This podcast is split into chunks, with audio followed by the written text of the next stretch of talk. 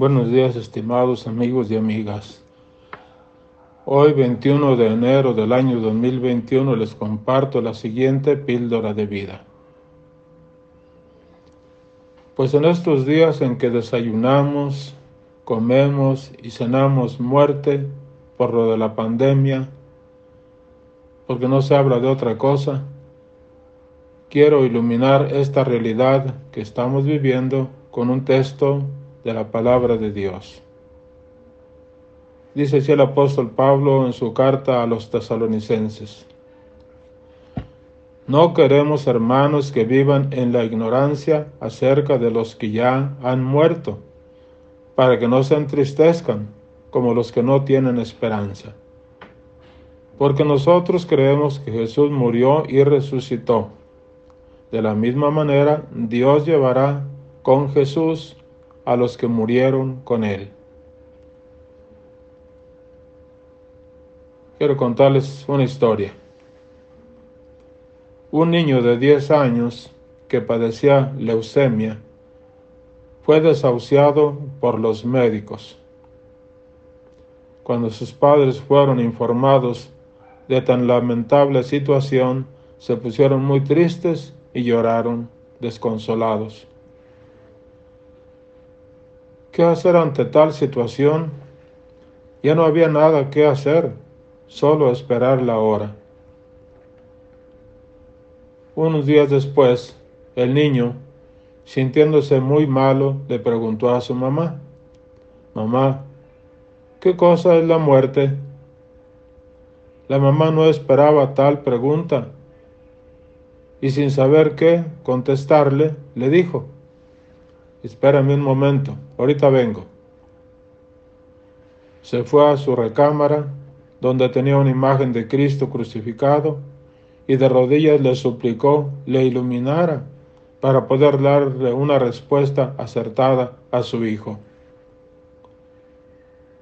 Cuando llegó con él, le dijo, Hijo, quiero decirte que tú, en varias ocasiones por las noches, cuando estamos en la cocina, te has quedado dormido.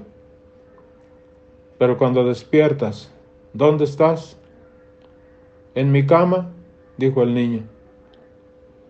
Pues cuando tú te quedas dormido allá en la cocina, tu papá, con mucho cuidado, te abraza para no despertarte, te toma en sus brazos, te trae a tu cama, te quita tus zapatos y te cobija para que no tengas frío. Eso es la muerte, es un dormirnos en este mundo y cuando estamos dormidos, viene nuestro Padre del cielo, nos toma en sus brazos y nos lleva al cielo para que estemos con, con Él para siempre. El niño le dijo a su mamá, mamá, yo quiero morirme para que Dios me lleve en sus brazos. Pero, ¿qué voy a hacer en el cielo? Mira, hijo, le voy a hablar al sacerdote que es tu amigo y él te va a explicar y tú le preguntas lo que tú quieras. La mamá fue por el sacerdote, pero ya con un alivio muy grande en su pecho, si se puede decir con una cierta alegría interior, porque Dios le había iluminado para dar la respuesta correcta a la pregunta de su hijo. Cuando llegó el sacerdote a la casa del niño, entró y lo vio en agonía, pero todavía pudo hablar para preguntarle su duda. Y le dijo, Padre, cuando yo me muera, ¿qué voy a hacer en el cielo? Es que a mí me gusta mucho el fútbol. ¿En el cielo usted cree que también habrá fútbol?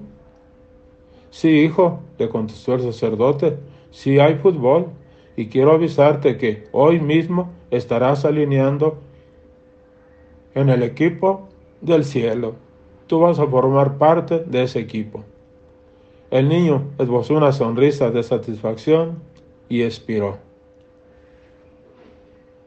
En un prefacio de la misa de los que de los difuntos decimos así, porque la vida de los que en ti creemos, Señor, no termina, se transforma y disuelta nuestra morada en esta tierra, se nos prepara una mansión eterna en el cielo.